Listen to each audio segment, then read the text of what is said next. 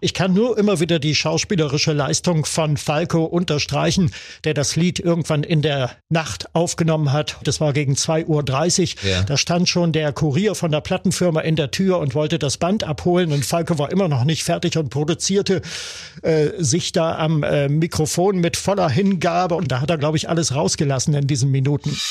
Tausend und eine Musikgeschichte. Musikgeschichte. Heute aus dem Jahr 1985. Einen wunderschönen guten Tag. Hier Hallo. sind wieder die beiden Musikverrückten. Ja, Carsten Richter. Ja, und Lutz Stolberg, wie immer mit am Start. Wir hoffen, euch geht's gut. Uns geht's soweit auch ganz gut. Winter nervt ein bisschen. Ne? Wir, sind, wir sind beide nicht so die Winterfreunde mehr. Nein, absolut nicht. Wo ist die Sonne, Gottverdammt nochmal? wir schleppen uns da durch. Aber was muss, das muss. Bei uns geht's heute um einen äh, sehr charismatischen Künstler. Ja. Um den Hölzelhans. Mhm, besser bekannt genau. als Falco. Ein Musiker mit einer sehr interessanten Karriere. Vor allem, wenn man sich mal seine Anfänge anguckt. Das finde ich bei ihm immer sehr spannend. Mhm. Wir wollen aber vor allem über seine ähm, große Platte reden, Falco 3. Das war für ihn wirklich der große internationale Durchbruch. Songs wie Rock Me Amadeus oder Genie sind da drauf, äh, äh, Vienna Calling, America. Also alles wirklich große Hits. Ähm, es gibt viel zu erzählen und ich persönlich bin auch sehr gespannt, weil Falco ein Musiker ist, ich muss ehrlich sagen, mit dem konnte ich nie viel anfangen. Mhm. Bin mal gespannt, mhm. was du zu erzählen hast, weil äh, du umso mehr, du bist ja auch an einigen Wirkungsstätten unterwegs oh, gewesen ja. und hast dich mit mhm. Zeitzeugen mhm. unterhalten. Die werden dann natürlich auch im Laufe der Folge mit zu Wort kommen. Erzähl erst mal, Lutz, wie bist du mit Falco zuerst in Berührung gekommen? Ja, er ist eine faszinierende Persönlichkeit, ist einer von den Künstlern, die ich liebend gerne nochmal live erlebt hätte, aber es war nicht möglich, weil er ist ja 1998 mit knapp 40 Jahren äh, schon gestorben. Falco Johann Hölzel, geboren 1958, hat sich benannt nach einem Skispringer aus der DDR, Falco Weißpflog, mhm. den er mal im Fernsehen gesehen hat und den er bei Olympischen Spielen bewundert hat. Und da hat er also dieses Pseudonym Falco zu Rate genommen. Ja, ein, ein Junge mit ja, von tragischer Natur, einziger Überlebender von Drillingen, seiner Mutter Maria und ähm, mit genialem Talent. Es wurde ihm frühzeitig schon als Kind ein äh, absolutes Gehör bescheinigt. Ja. Äh, das ist ja, vielleicht kannst du das genau erklären. Genau, du, du äh, erkennst quasi, sobald du einen Ton hörst, sofort, was für ein Ton das ist. Ja. Und solche Menschen sind natürlich meistens musisch begabt. Er war ja, glaube ich, auch zumindest kurz auf dem Musikkonservatorium, mhm. oder? Genau, ja. Er hat ein paar Theoriestunden da äh, genommen und ähm, ja, hat sich dann äh, frühzeitig schon mit dem Ensemble Dradi Wabel, das war so schräger, yeah. ja, Punk, Punk, Satire, würde ich mal sagen, äh, Wiener Band und ähm, da stand er äh, als Frontmann vorn am Mikro und ähm, da hat ihm dann der Markus Spiegel entdeckt, damals ein Wiener Plattenmanager und der hat ihn beschrieben als eine, äh, als ein Abbild von Alain Delon, des jungen Alain Delon, wie er da stand und hat ein unheimliches Charisma entwickelt. Yeah. Er hat vor 30 Leuten hat er gespielt, als stünde er in einem großen Stadion auf der Bühne und würde vor 300.000 äh, Zuschauern spielen. Also er hat da yeah. auch ein bisschen theatralisch äh, agiert und äh, dieser Zwiespalt in der Person Falco und Hans Hölzel, das war immer das, was ihn ausgezeichnet hat. Und sein äh, Entdecker Markus Spiegel, der hat es später mal so beschrieben. Äh, Falco war eine Figur, die immer weiter sich immer weiterentwickelt hat. Die war cool, die hatte einen gewissen äh, Respektlosigkeit, ein bisschen Arroganz. Sie war nie fassbar.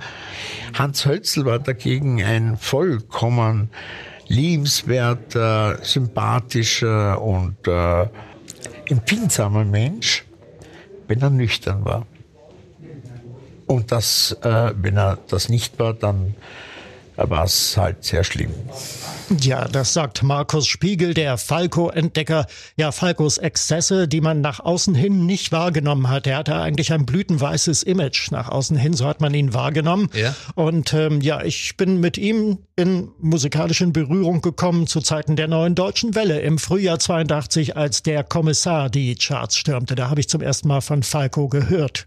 Also äh, Neue Deutsche Welle, Anfang der 80er Jahre, mhm. da ging es bei ihm los. Der Kommissar ist, glaube ich, auf seiner ersten Platte drauf und das war ja dann auch ja. gleich gleich so ein, so, so Disco-Hit in den USA, oder? Ja, die LP Einzelhaft. Ähm, ja, der Kommissar sollte ja ursprünglich als B-Seite erscheinen. Eigentlich war Helden von heute vorgesehen als A-Seite und äh, da haben dann aber Falco und das Management gegenüber der Plattenfirma gestreikt und haben gesagt, dass das Kinderlied hier, da dra die net um, der Kommissar geht um, das ist irgendwie wirkungsvoller, das wird der Hit und so hat man das dann als A-Seite äh, veröffentlicht und Recht behalten. Ja, der Kommissar wurde weltweit ein Erfolg gecovert von äh, der Band After the Fire hm. in der englischen Version und ähm, wie du schon sagtest, in den USA war, war das dann ein Disco-Hit. Ja, danach hatte er Junge Römer veröffentlicht, ja. ähm, eine Platte, die zwar gefloppt ist, bei den Kritikern aber ziemlich gut ankam, die ich selber aber auch sehr schön finde, muss ja, ich ehrlich ja, sagen. Ist auch nicht übel, ja. Also ich, ich der frühe Falco, ähm, der wurde ja auch immer so ein bisschen mit David Bowie verglichen. Ja. Äh, äh Helden von heute ist ja angelehnt an ja, Heroes von David absolut Bowie. Absolut zu Recht. Also ich glaube nicht nur was die Musik betrifft, sondern auch so dieses ganze äh, Image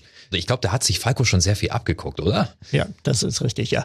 Ja, das Problem war, die neue deutsche Welle war dann irgendwann vorbei und dann war es auch erstmal ja. mit Falco äh, vorbei und ähm, ich habe ehrlich gesagt auch nicht an einen Comeback geglaubt. Ich dachte, das war eine Eintagsfliege. Ja, und dann meldet er sich aber Mitte der 80er richtig groß zurück, ja. ähm, hat das Produzententeam gewechselt, Bolland und Bolland mhm, als genau. Stichwort, und auf einmal eine mega Platte, Falco 3.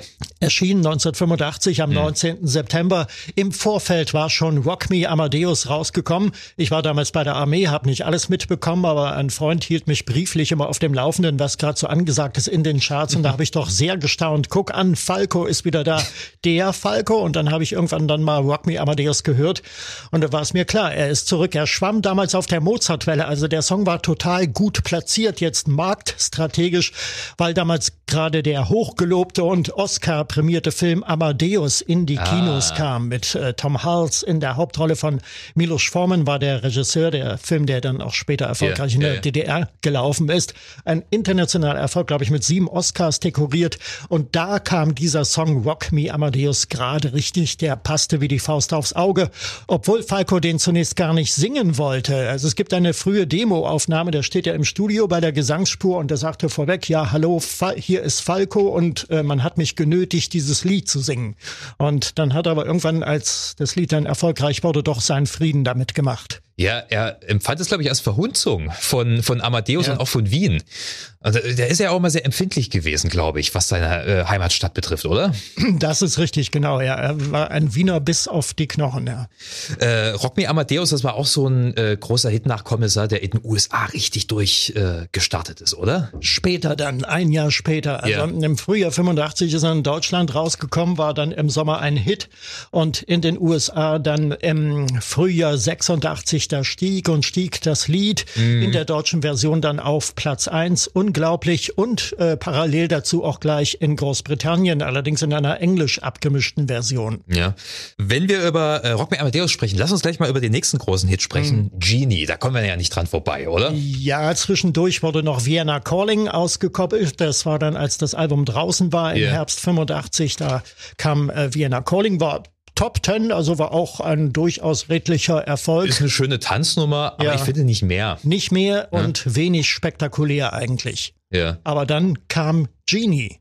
Und Genie äh, hat für Skandal gesorgt. Ja, das möchte ich meinen. Und äh, zuerst aber gar nicht. Also schon gar nicht, als die LP draußen war. Da hat sich kein Mensch an diesem Lied gestört. Erst als es auf okay. Single kam. Es ist Ende 85 als Single ausgekoppelt worden. Ja, ja. Zunächst hat sich auch keiner daran gestört. Sogar äh, bei DT64 wurde die Nummer gespielt.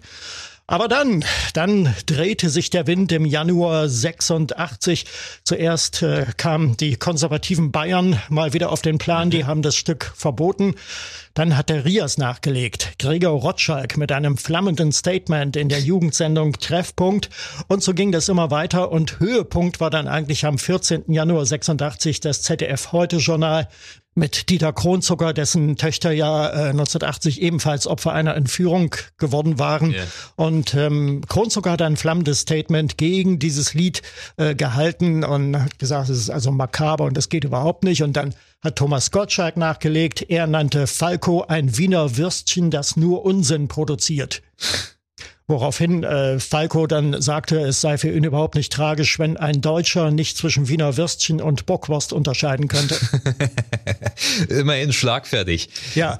Sie haben es ja bewusst als Skandal angelegt. Also genau. ähm, ähm, Falco hat ja immer gesagt, ähm, nein, es geht da jetzt nicht um eine Entführung Richtig. oder so, aber mhm. trotzdem die Wortwahl und, und die, die ganze Gestaltung der Musik läuft ja schon darauf hinaus, dass man genau das denkt. So ist es. Aber hören wir mal, was Falcos Manager Horst Borg heute dazu sagt. Alles rund um Genie war, ich, ich sage es mir vorsichtig, langfristig geplant. Denn wenn man den Text mal genau liest, dann ist der relativ harmlos. Der ist so harmlos wie ein Telefonbuch. Und diese Bedrohung oder diese gefühlte Bedrohung kam natürlich überwiegend durch seine Interpretation, weil er da die Dinge am Schluss so rausgepresst und rausgeschrien hat und wurden dann noch verstärkt durch das Video.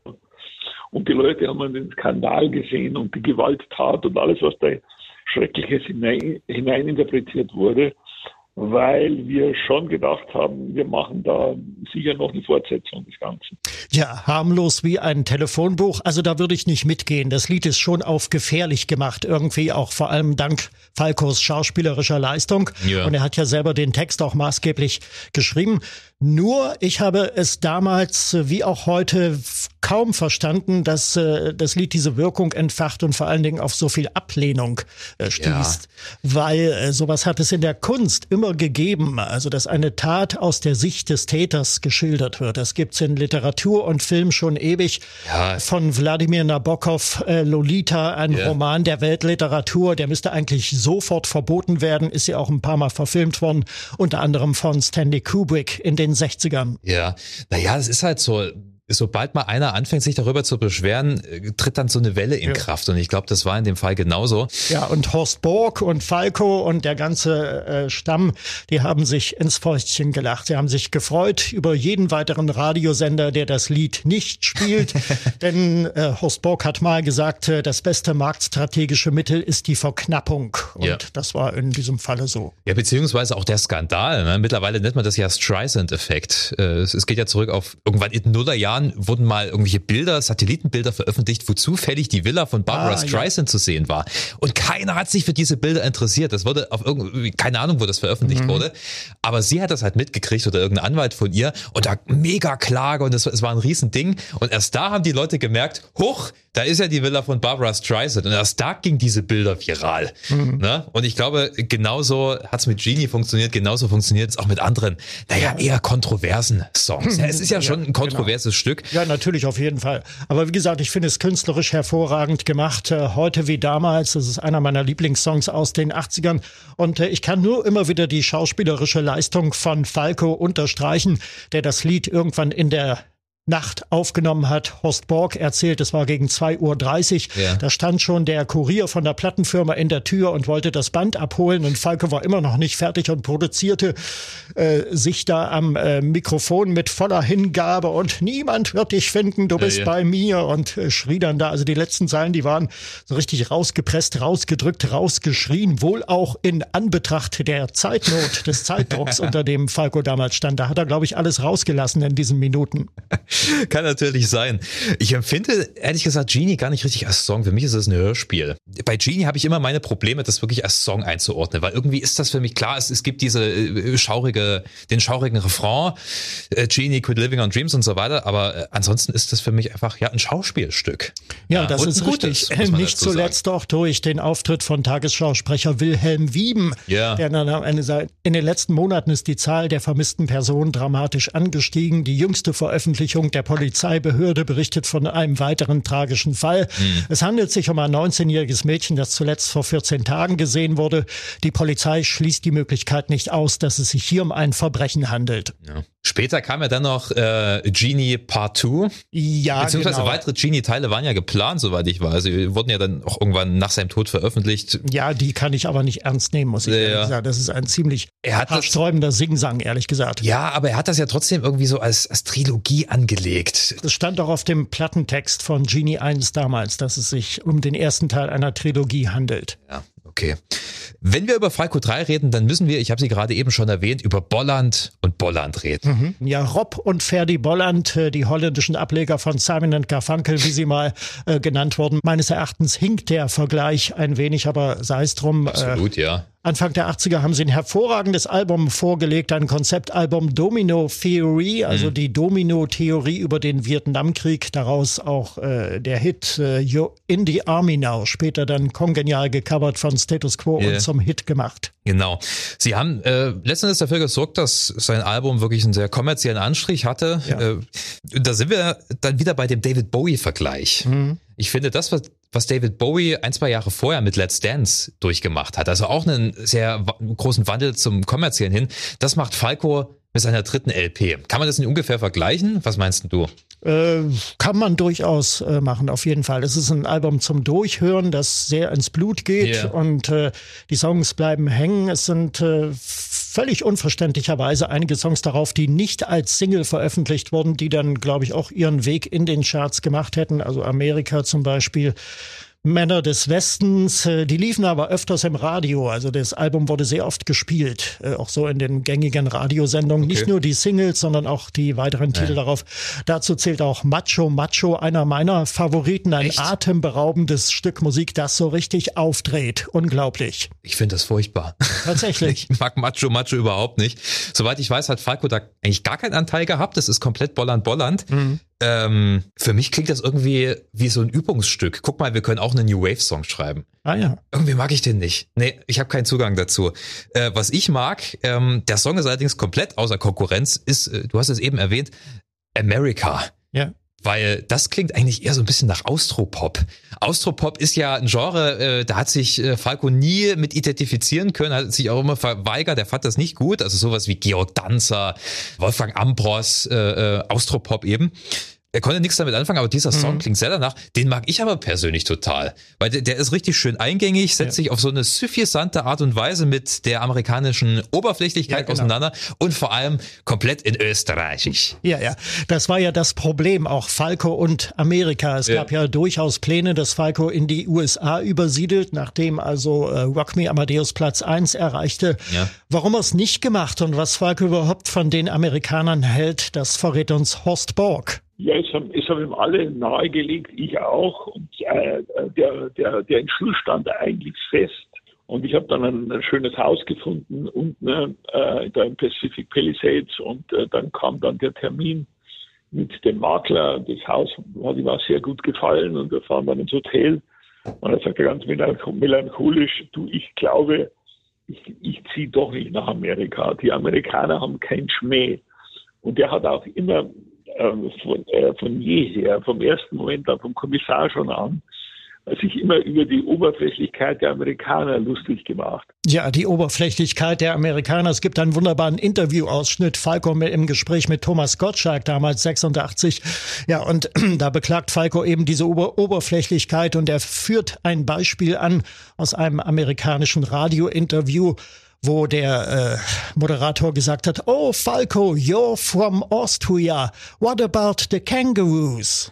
Die haben also äh, Austria mit, mit Australien verwechselt. Ja, Unglaublich. Ich glaube, sowas würde auch heute noch in einigen Sendern eins zu eins passieren. Ja. Also die amerikanische Bildung ist echt nicht die beste. Ähm, aber ich finde interessant, ähm, dass Falco gesagt hat, die Amerikaner haben keinen Schmäh. Ja. Weil dieses Schmäh, das Wiener Schmäh, das kommt ja bei Falco auch immer durch. Also es ist eine österreichische Identität. Ohne diese wäre, wäre die Musik von Falco ja echt nicht interessant, finde ich, oder? Das ist richtig, ja. Dieser wielerische Akzent im Hintergrund und dann dieses Vermischen von Deutsch und Englisch, das ja eben kein Hochdeutsch ist und auch ja. kein, kein lupenreines Englisch, sondern eben halt mit Wiener Akzent. Das ist einmalig, diese Mixtur. Ja. In dem Zusammenhang ähm, auch ein Song, den ich überhaupt nicht mag auf der Platte, äh, die Coverversion von It's All Over Now Baby Blue. Ja, der so überflüssigste Song äh, überhaupt, also den hätte man auch weglassen ja. können. Wenn ich mir die Platte anhöre, den lasse ich dann immer weg. Also Pass. für mich ist die LP dann eigentlich zu Ende. Nur rein, schon. ja, ist ja, ja, auch aus gutem Grund dann der letzte Song. Es ist so eine Lounge-Version von, von diesem Bob Dylan, berühmten Bob Dylan-Stück, beziehungsweise ich glaube, der orientiert sich eher mehr an der Tham-Version. Äh, gefällt mir auch überhaupt nicht. Mhm. Bis auf diesen einen Punkt, dass er das größtenteils Englisch singt und dann aber immer so, aber du weißt, vorbei ist vorbei. ja, ja, ja, okay. Das finde ich halt wiederum cool. Also der war schon eine, eine coole Socke, lässiger Typ. Man weiß natürlich nicht, inwiefern das alles einfach das Image war und, und der Johann Hölzel eigentlich, wie es vorhin schon äh, in dem einen O-Ton hieß, eher ein ruhiger, freundlicher, äh, vielleicht auch melancholischer Mensch war. Äh, kann man natürlich nicht ergründen. Wir kannten ihn nicht. Ne? Ein Song möchte ich mal noch erwähnen. Ähm, äh, Munich Girls, das hat mich mhm. total überrascht. Ähm, das ist eine Coverversion von den Cars, Looking for Love. Tatsächlich? Ja, Nein. Das habe ich echt nicht gewusst. Nee, ich ich habe das echt, als ich, als ich nochmal recherchiert ja. habe. Ähm, und da dachte ich mir, okay, ja, es klingt aber auch wirklich nach Cars. Und sie haben auch, gut, sie haben es ein bisschen frischer produziert, aber äh, man kriegt schon diesen, diesen The Cars Sound richtig mit. Mhm. Also es hätte auch Rick Ocasek so singen können. Na, okay. Äh, Falco hat es dann natürlich auf seine Art, auf die, auf ja. die Münchner Schickeria und auf die, auf die Disco-Mädels gemünzt.